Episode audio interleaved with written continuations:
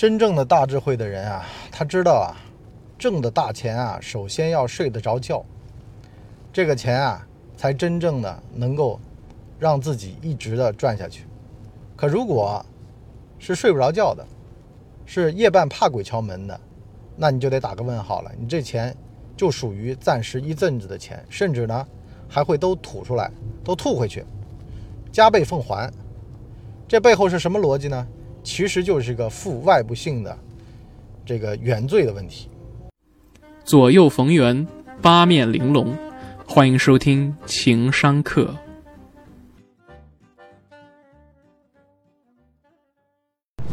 大家好，欢迎收听情商课。咱们今儿个呢讲讲敬天爱人。人呐很奇怪的啊，你呢如果眼里没人，容不下别人的优点。那么路就会越走越窄。相反，身边的人都是高人，高看别人一眼，这就会得道多助。说实话啊，咱们就说呀，你和别人在一块儿，别人觉得开心和不开心，他是能感觉得出来的。比如说，你是发自内心的去尊重对方，和你虚与委蛇的、假模假式的。我今天看那个抖音上的 KJ 啊，他讲这个英国伦敦富人区的故事，我就深有感触。他说啊，富人是不需要社交的。富人呢，他天生啊就觉得呢自个儿不如别人啊，甚至呢是我都懒得理你啊，不足为外人道也嘛。比如说啊，做王子的他就说我是待业的啊，做石油大亨的他说我是看门老头。再比如说，你伯叔叫自己是夜班保安啊，你现在应该能猜出来个八九不离十了，啊，我也是住在上东区的，啥意思呢？就很多的事儿啊，别人看得起你和别人看不起你已经不重要了。所谓的社交呢，已经不在乎了。曹德旺一样的，坐哪儿我不是吃呢？啊，吃个青龙。然后跟照片后面那些推杯换盏的比起来，不知道高了多少个境界。所谓的呀，佛靠金装，就是啊，佛啊，很多人来拜佛，拜的是外面那层金皮儿。因为呢，他们相信啊，只有成功的佛才能保佑他们。一旦把金皮儿退去，那就没什么好拜的了啊！你都不成功呢，是吧？我来找你干嘛呢？我找谁不行呢？我找隔壁王二大爷啊，那王二大爷跟我关系还好，还跟我喝酒呢，还开导我人生呢。啊，我找你伯叔，啊，他付费虽然付费了点儿，但是还能说点真话。我找你干嘛呢？所以你看就很现实啊。你有金装，那我就拜拜你。可是呢，相反，真正有金装的，他要把金装给藏起来。富贵不还乡，如锦衣夜行。这样的人啊，叫沐猴而冠。啊，我没说项羽啊，啥意思呢？就是很多时候你成功了，你反而得把身上的东西给收敛起来，要懂得敬天爱人。啥意思啊？这一切的成功啊，只是从你手上过。我那天看抖音上黄安对于王力宏事件的评价，我就觉得非常的中肯。他就说啊，其实这个社会的很多财富啊，跟你是没什么关系的，他只是进了你的手。你如果不把它传递下去，击鼓传花一样的啊，你把这个花留自个儿手上了，破坏游戏规则了，那不好意思。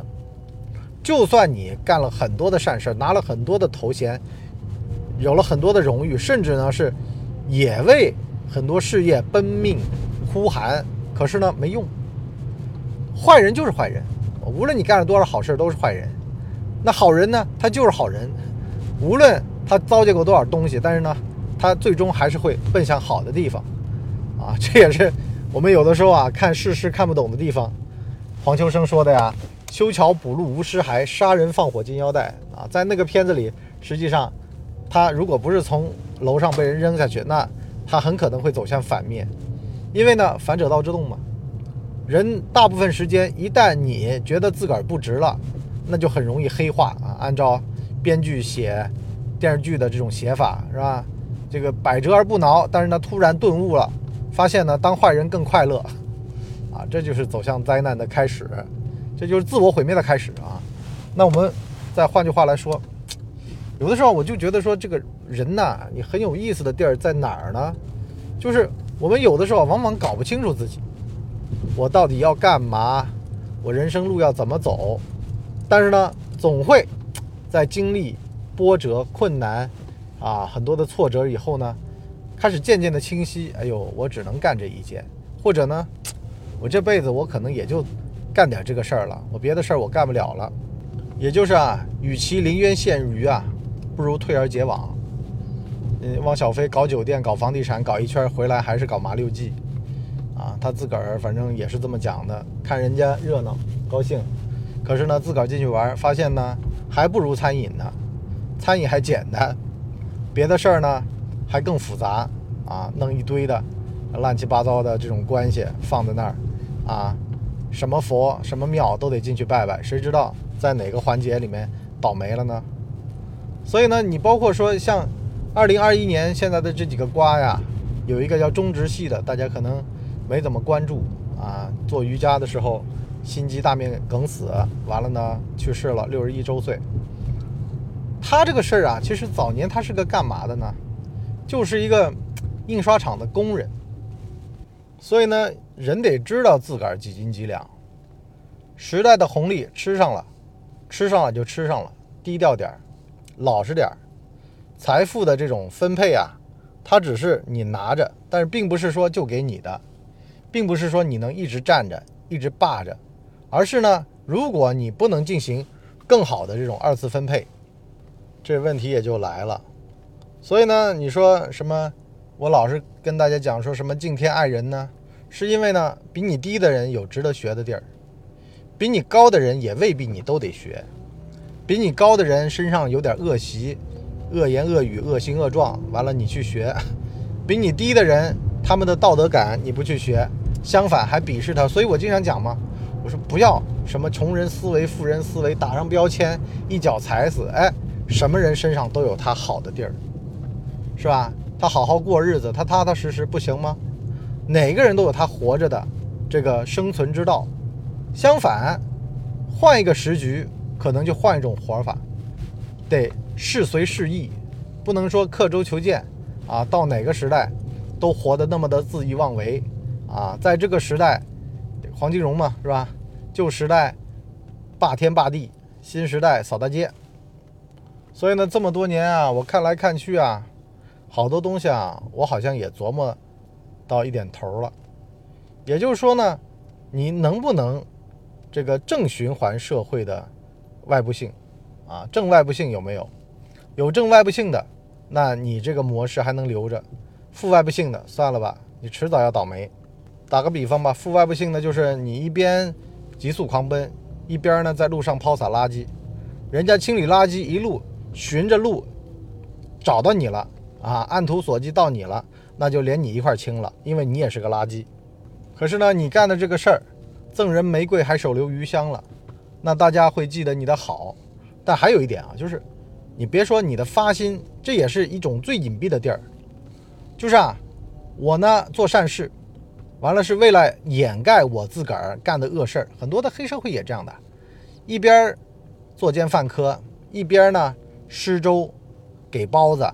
接济穷人，从而呢让大家呢觉得呢这是个大善人，啊，但是呢天下没有不透风的墙，你这么搞一搞搞一搞，你以为你的员工、你的合作伙伴，甚至啊像王姓男歌手，你的前妻不会站出来吗？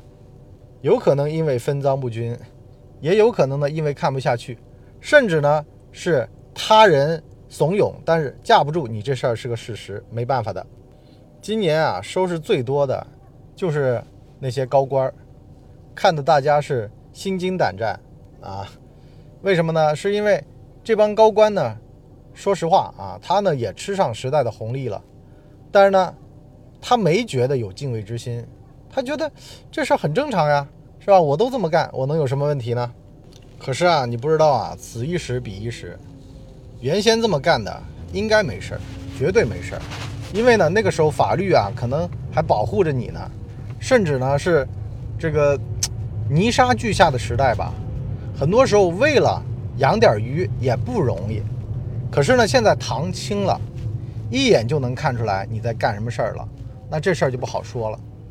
甚至呢，很可能因为一点点的蝇头小利，就把自个儿给收拾进去了。所以呢，叫做识时务者为俊杰嘛。你如果不能够明白这个时代不准那么干，啊，在新时代还干着旧社会的事儿，啊，你包括说像王姓男歌手，他为什么他就觉得肆无忌惮呢？因为他在一个旧社会，啊，这个台湾省是唯一到目前还没被解放的城市，啊，他在那儿生活，身边的都是这种人。我们呢也做过一些分析啊，我在想。很可能呢是在他的这个小的圈子里面，他有个信息茧房，觉得，哎呀讨老婆嘛，对不对？在东亚文化圈，除内地地区以外，都觉得你看嘛，外面彩旗飘飘，家里面红旗不倒，后院只要搞得定都没事儿。后院还有什么搞不定的呢？我让他怎么地怎么地。你包括说。他后来说：“我把武江那个房子给你，你把嘴巴闭上。完了呢，就说你有精神病啊，你一时间糊涂了，说出来那种话，啊，我记得还是用英语写的，是吧？挣内地的钱，到现在中文都还没学好呢，歌词不知道怎么写的。歌词上英文写的是你那么美，你那么美，你那么美，那么媚妹妹，啊，反正 这个学好拼音就能写歌词了，是吧？就是非常的肆无忌惮。”他在他的这个小圈子里面，就觉得是无所谓的，但是他不知道，咱们内地的环境已经变了，可能十年之前的舆论，你反正加上一句这女的要钱，她是日本户口的，有日本名字的，大家马上倒戈。可是现在呢，不一样了，全世界的女孩子联合起来啊，女人帮助女人，girls help girls，啊，你个渣男，全世界。到哪儿都该被锤，所以呢，莫以恶小而为之。因为再小的恶呀，涓涓细流汇成大海，啊，流水不争先，追的是滔滔不绝。勿以善小而不为，因为呢也一样，啊，这个叫竹节效应或者叫荷塘效应，你一点点干出来，最后呢也能干成大事儿。所以说呢，不要看不起任何一个人，贬低或者说踩踏任何一个。你看不起的人，因为呢，这个人搞不好就会成为你的 掘墓人啊，就像咱们看到的目前的这个情况一样的，是吧？哎呦，家里边的红旗，这个是绝对不能碰的啊！就很多东西其实是个硬杠杠，但是呢，很多人他就觉得有啥关系呢？因为呢，他失去了所谓的就敬畏之心，敬天爱人。哎呦，能咋地呢？啊，我还有搞不定的事儿吗？我成就那么大。啊，挣这么老些钱，对家庭的贡献那么大，这话其实很像那个直播一姐，身上呢拿了很多的名头，了不得喽，是吧？拿那么多的护身符号，还有什么事儿是我搞不定的吗？还有什么人是，对吧？我还找不上关系的吗？可是呢，你看看芮成钢，啊，都一样的，很多的事儿其实就是，一旦你脑袋糊涂了，也就一下子就把你扯进去了，是吧？这也是我经常说啊，这个人呐，你一定要随时保持脑袋清醒，在大是大非面前，必须得是一个明白人啊！你可能一辈子在那积攒了很多的财富，就因为呢，在大是大非面前没有个清醒的认知，就能功亏一篑，千里之堤溃于蚁穴了。什么是大是大非呢？就是平生不做亏心事，夜半不怕鬼敲门。很多听起来很深奥的大道理，其实归结起来就是那么一句话，就是有没有敬畏之心非常重要。当别人觉得你对他是真诚的，是没有什么坏心的，那不会有人对你恶意的。但反过来，大是大非就是你觉得你在这个群体里面能够板结化、垄断。然后导致到别人无路可走，啊，恨得很多人牙痒痒，那这事儿就倒霉了，就是负外部性了。好了，我们今天这就先聊到这儿。我们下半集呢，跟大家聊聊呢，就是如果呀，你这个行当是负外部性的，那这就是个原罪，你迟早要崩。在此之前啊，一定要搞明白，什么叫做负外部性。而且，很多时候你拿很多名头，做很多好事儿，都掩盖不了你的鲍鱼之肆的臭。久入鲍鱼之肆，不闻得其臭也嘛，也就是这么点事儿。所以怎么办呢？还是要搞明白啊，就是你本身的这个行业有没有问题？别说你做那么多好事儿，但是你这行业是有巨大问题的。老有人跟我讲说，我失业了，我这个行当没了。那为什么没了呢？就是因为你阻碍生产力发展了呀，甚至呢是你造成了社会的负外部性了呀。你这行当不完，谁不完啊？是吧？那么哪些呢？我们下半集跟大家聊。我们今天就先到这里，下半见，拜拜。大家呢，请给我们的专辑点五星好评啊，这样的话呢，我们才能够到首页去迎接更多的朋友来光临。